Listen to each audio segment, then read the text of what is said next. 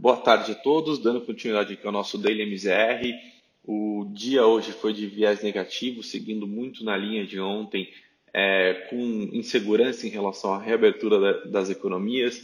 É, no entanto, hoje as notícias vieram mais voltadas no mercado americano, onde Anthony Fauci, que é um dos principais conselheiros aí da Casa Branca em relação à pandemia de coronavírus, é, deu uma declaração né, dizendo que o país deveria ter uma, uma retomada de forma é, lenta e cautelosa, dizendo que o país precisava de mais testes e alertou ali que uma retomada precoce da atividade econômica pode provocar sofrimento e mortes desnecessárias no país. Com isso, é, o investidor ele, é, tende a ficar muito mais protecionista e mais pessimista em relação ao mercado de risco, fazendo com que as bolsas ali sofressem é, uma queda ali muito forte após o depoimento do diretor. É, além disso, a gente tem o conflito entre Estados Unidos e China se agravando também.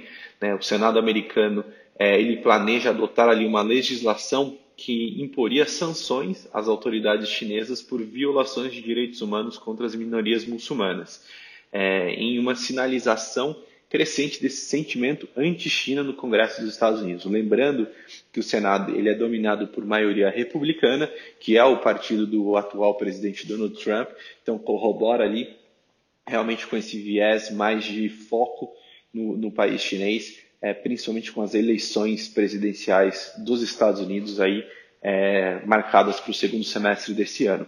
Com isso, é natural que a, as bolsas fechassem o dia com, de, com uma, uma consistente baixa, né?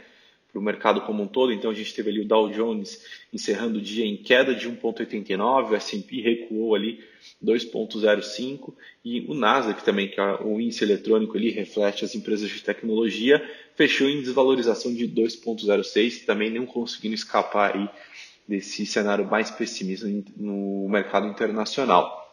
Aqui, além de ser pressionado pelo, pelas notícias vindas do exterior, o Ibovespa também sofre ali é, em relação aos riscos políticos, né?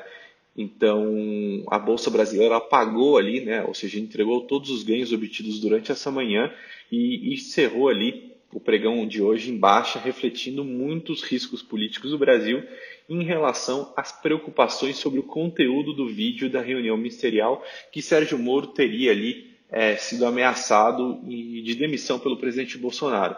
Então, é, esse conteúdo, como a gente já vem dizendo, ele gera um risco político muito grande, ele dá é, muito, é, abre muito a discussão em relação ao impeachment do presidente e traz muitas incertezas em relação ao futuro político do nosso país. E, naturalmente, é, por conta de, desse fluxo mais negativo de notícias, o investidor local também fica ali muito mais cauteloso e tende a fugir, né, ou seja, evitar ativos de mais risco e, consequentemente, é, as ações aí são, são quem sofre mais esse tipo de, de cenário. É, por conta disso, o Ibovespa hoje fechou em queda de 1,51% e, naturalmente, em um cenário de mais aversão a risco, a gente vê é, mais um dia de escalada do dólar. É, o dólar fechou o dia em alta de 1,18 aos R$ 5,88. Então, aí, continuando a, a sua tendência de alta ao longo desse ano. E, novamente, como a gente vem dizendo, reflexo do, do, investidor local buscando ali mais segurança em uma moeda sólida de país desenvolvido, apesar de todo é, esse cenário externo também um pouco mais complicado o dólar americano continua sendo uma excelente proteção é, para o investidor local. É, a curva de juros também é, apresentou uma alta hoje ao longo de toda a sua, de, de todos os seus vértices.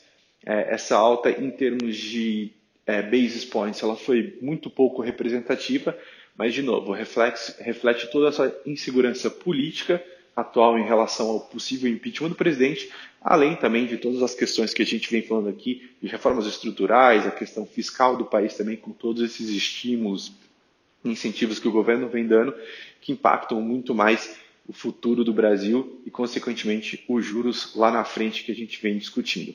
É, a gente tem que continuar acompanhando essa questão da reabertura, isso vai ditar muito o humor tanto do investidor internacional quanto do investidor local.